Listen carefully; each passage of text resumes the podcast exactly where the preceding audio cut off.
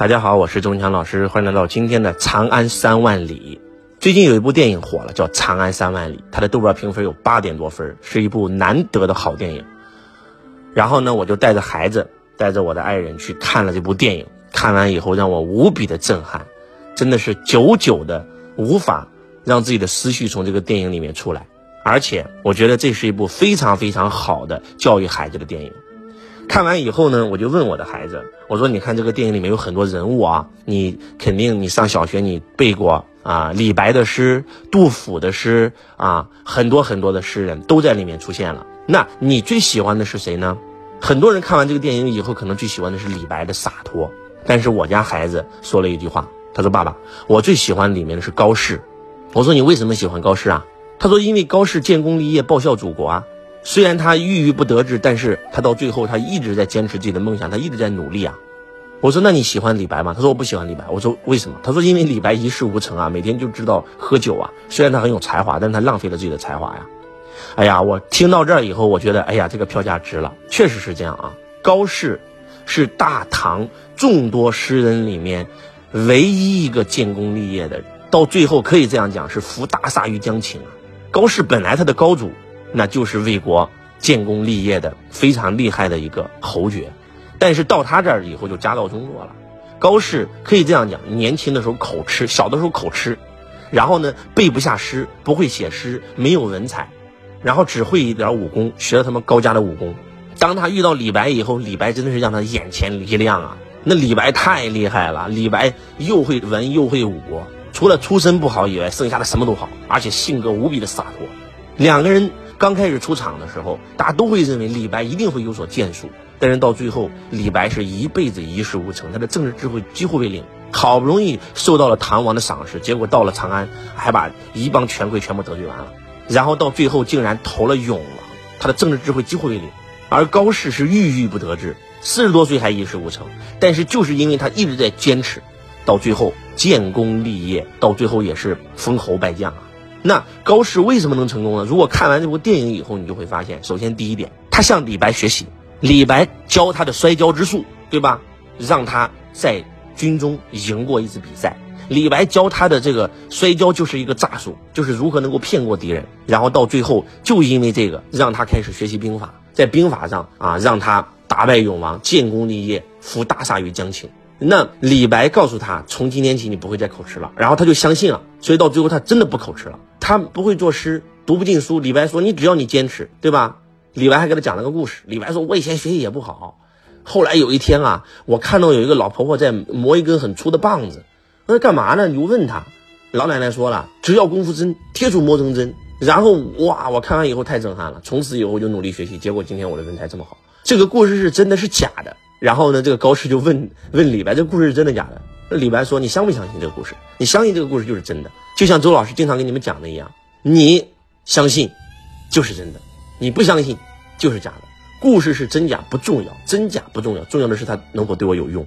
就因为高适相信了，所以高适开始认真刻苦的读书。他不会读句子，他就让小孩子帮他读一句，然后到最后也变成了一代诗人。”所以高适看到李白每天纵酒，每天去用咱今天的话来讲呢，就是逛妓院啊。然后呢，高适是不跟他沟通的。每一次好不容易见到朋友很开心，结果发现李白又喝酒又在逛妓院，高适就走了。虽然一辈子郁郁不得志，但是他坚持他的梦想，一定要建功立业，一定要像他的祖辈一样能够报效朝廷。结果到最后，他真的梦想成真了。而李白确实这个人无比的洒脱，真的无比的潇洒。真的有一种什么感觉？就像周老师经常讲的一样，我处于这个世界，但是我不属于这个世界。大家都觉得李白属于天上的谪仙，对吧？诗仙下凡，太洒脱了。但是李白两次入赘，商人之子的身份本来就被别人看不起，是不能考取功名的。结果你入赘，赘婿是在封建社会的地位更低的。但是李白他没办法啊，他要保证他的生活呀，对吧？他千金散尽还复来的勇气，就是因为他家里有钱呀，他是富二代呀。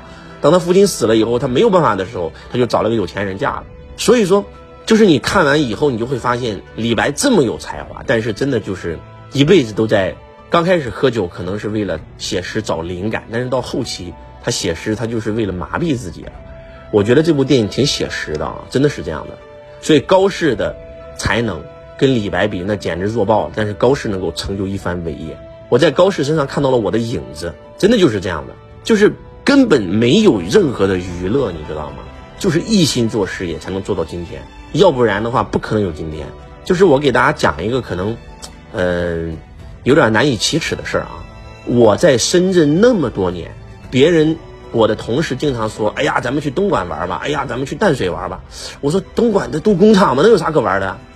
就他们都像看异类一样看着我，能大家能理解意思吗？就懂的人就懂啊。就那个时候东莞那是盛世啊，那不是开玩笑啊。我说的是在，这个啊零七年零八年的时候，那东莞全国闻名，那我都不知道东莞是干啥的，一心一意就是做事业。就是去想方设法跟客户沟通，想方设法看书，想方设法去图书馆，所以就是就是这样啊，造就了今天我的那帮同事混的都很不好啊，而我的成就跟他们不可同日而语。所以就是真的就是你把你的注意力，你把你的心思花在哪儿，哪就好。我觉得真的要带孩子去看这部这个电影啊，真的有时候啊，可能有人说了，周老师，那我还是羡慕李白，李白千古留名啊，对不对？高适很多人根本不知道啊。我想告诉你的是，留名很重要吗？如果你这辈子郁郁不得志，然后呢，就算你能青史留名，那又能如何呢？而且你看那个李白，对吧？当官当官不行，然后事业事业没做起来，到最后呢，他就想修道去了。他说修道，他为什么要去修道？他跟高适说了，他说因为人间之道我已经走失败了，我想走一下出世之道。就当时看到这儿的时候，我哈哈大笑啊！为什么呢？因为如果你连入世法都没有修好，你想出世法那是不可能的。阴阳谓之道啊，一定是色空双修，一定是把人间之道修好了，才有可能修出世法。就像老子一样，那老子是因为把人世间的事整明白了，才能出世间啊。所以到最后，果然李白入了道门，他也没修成，他也想得道成仙呀，结果到最后一事无成啊。为什么？因为他压根儿没有用心在这上面。说白了，他还是想实现自己的政治抱负。所以说啊。真的，哎呀，看了这部电影以后，我心里面是五味杂陈，啊，真的就是，我觉得啊，就像李白讲的一样，刚开始年轻的李白啊很有志向。李白说了，人首先在世间要做出一番大业绩，建立不世功勋，然后一转身功成身退，然后去修道，到最后得道成仙。他说这就是人生最好的，讲的太好了。那用我今天的话来讲。首先，在人世间，咱们要实现财富自由，建立自己的商业帝国，对吧？然后一转身修道，对不对？